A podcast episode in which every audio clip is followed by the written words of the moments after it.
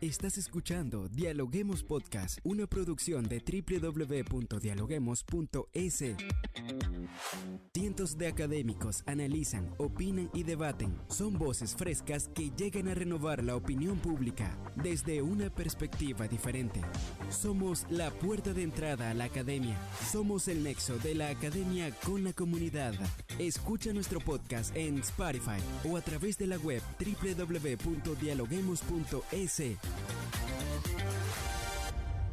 A continuación, Rangira Briseño debate junto a expertos, académicos y estudiantes los temas más curiosos del planeta. Hola, ¿qué tal amigos? Como siempre les damos la bienvenida a la www.dialoguemos.es, el nexo de la comunidad con la academia. Soy Rangira Briseño y ya estoy lista como siempre para un nuevo episodio de podcast.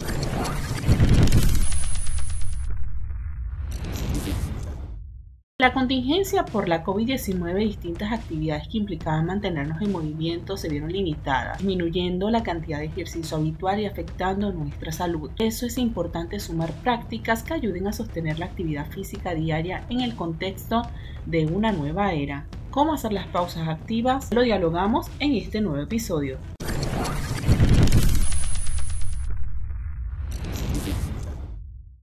Bien amigos, y para ello se encuentra con nosotros Patricio Ortega. Él es docente de la Universidad Técnica Particular de Loja y está con nosotros para hablar de este tema. ¿Cómo estás, Patricio? Gusto en saludarle. Qué gusto, el gusto es mío. Muchísimas gracias. Muy buenas tardes a cada uno de ustedes y siempre a la orden para poder estar ayudando a cada una de las actividades en pro y en beneficio de la comunidad. Así es, no, bienvenido a nuestra cabina de podcast. Y como lo comentaba en un inicio, para colocar en contexto a nuestra audiencia, muchas personas han dejado las oficinas y ya trabajan desde sus casas y esto ha generado quizás un impacto negativo en la salud de muchas. Pero hay un aspecto positivo en este tema y son las pausas activas que muchas personas desconocen, pero nos gustaría escuchar su visión. ¿Qué son las pausas activas? Sí, efectivamente, muchísimas gracias y, va con los antecedentes que usted ahora mismo acaba de manifestar, que es eh, de la pandemia que nos dio a entender la importancia de la actividad física, la importancia de nosotros poder ejercitarnos para poder tener una vida más saludable. Dentro de ello deriva lo que son las pausas activas. Las pausas activas son activaciones como mismo lo realiza que no deben pasar más allá de 10 a 12 minutos y se los debe realizar cada dos horas de trabajo laboral. ¿A qué me refiero?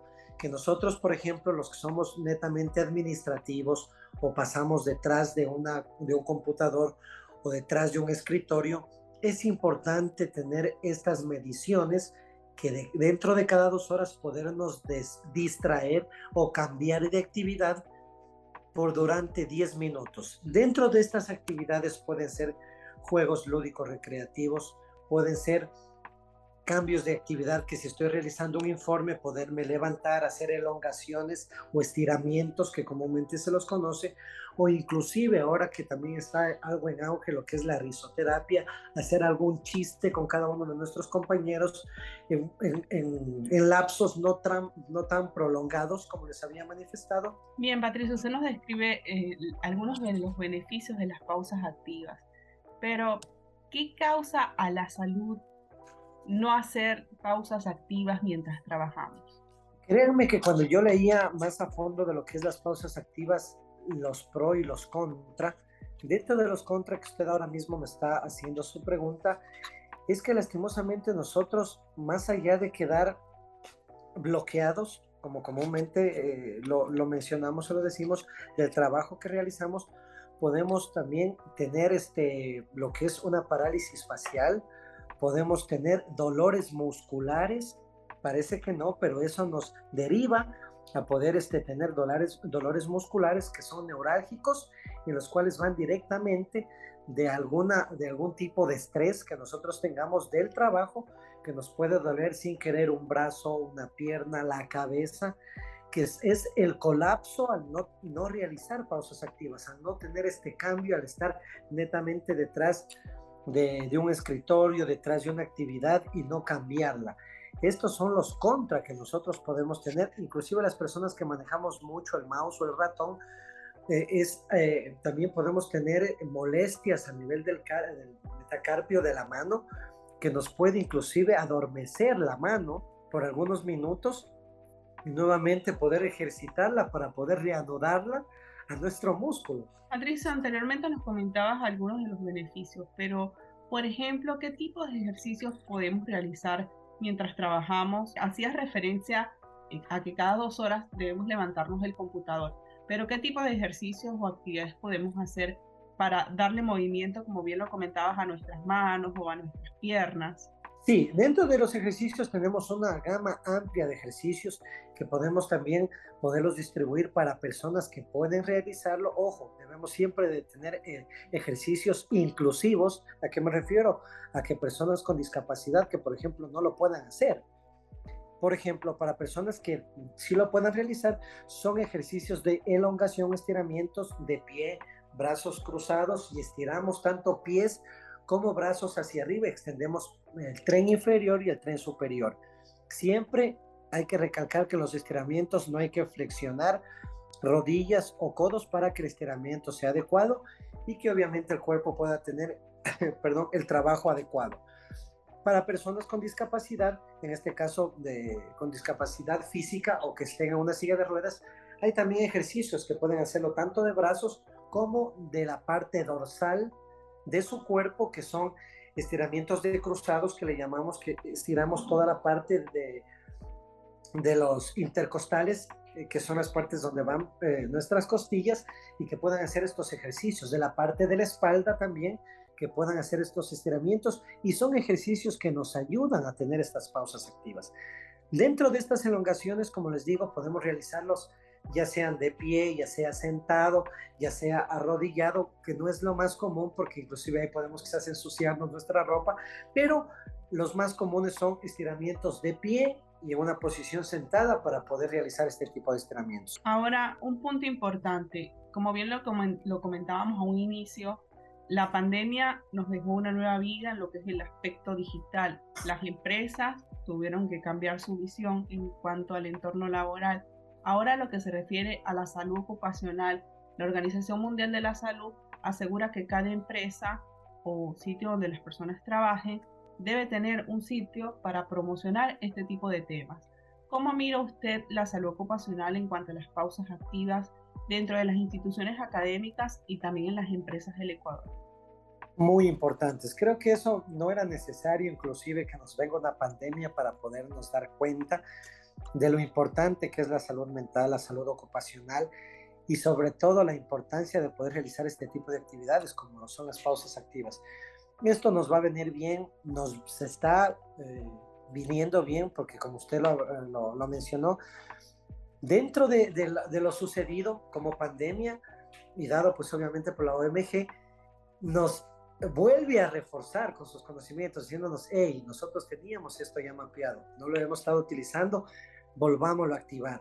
Veamos lo importante de la salud ocupacional, lo importante de hacer una pausa activa. Creo que en todas las empresas, en todas las instituciones académicas, debe regir aquello, debe permanecer que inclusive poder ser general y decir cada, por ejemplo, 8, de 8 a 10, a 10 de la mañana todo el mundo debe de, levantarse, hacer una pausa activa, que sean momentos propicios y claves. Por más reunión importante que estemos, es por bien de nuestra salud, es por bien de nuestro bienestar, valga la redundancia, el hacer. Luego, 12 del día, las personas que quizás hagan una jornada, 2, 3 cada dos horas, como lo dice, que se debe realizar esta pausa activa, que ya quede algo estandarizado y que de a, de a poco se nos haga un hábito que si por ejemplo yo voy a otra institución que no tenía estos, este buen hábito de una pausa activa, lo pueda inclusive propiciar y lo, lo pueda poder este, proponer para que lo adopten, para que lo adopten estas personas. Entonces, este,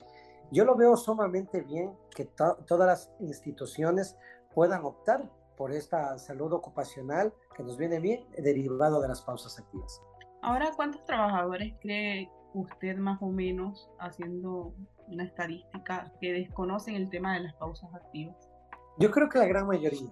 Yo creo que todas las entidades no, la, no lo realizan por las múltiples ocupaciones que, como les digo, que algunas son muy ajenas a, al post eh, pausa activa, que dicen, no, yo en la mañana vengo haciéndome unos 10 kilómetros corriendo, yo me vengo realizando tal actividad, y dicen, yo no creo o no le veo necesario poder realizar esta pausa activa.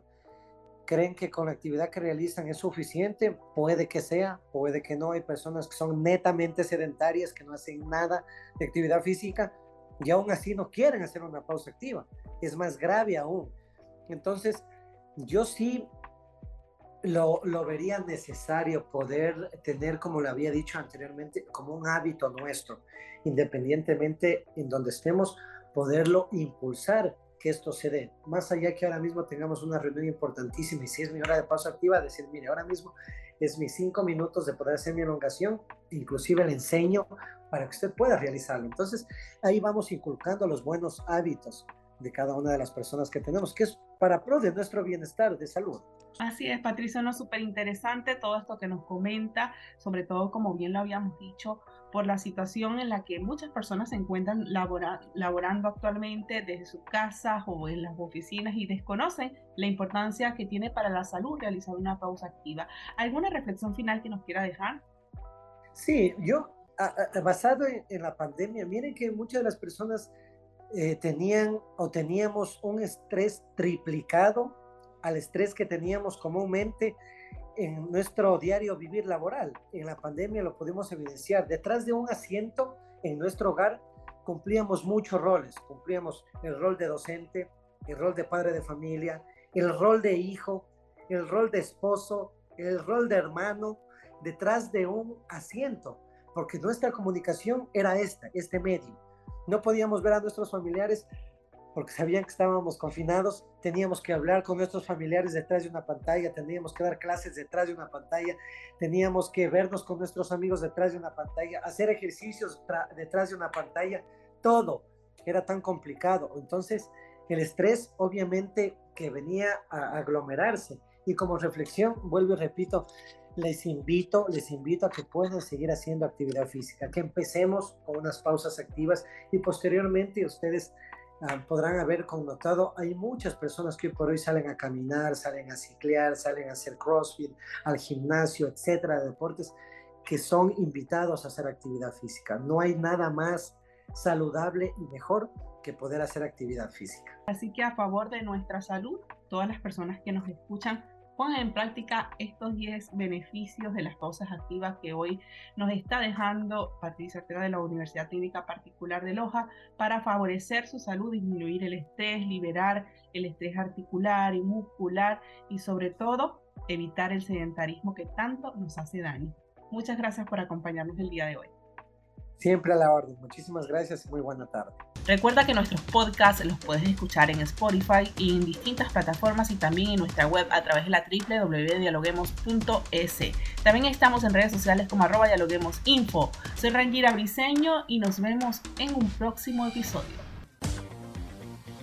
Esto fue Dialoguemos Podcast. Escucha todos los programas de Dialoguemos Podcast en www.dialoguemos.es. Suscríbete para no perderte ningún episodio. Estamos en Spotify. Sigue escuchando Dialoguemos Podcast, el nexo entre la academia y la comunidad.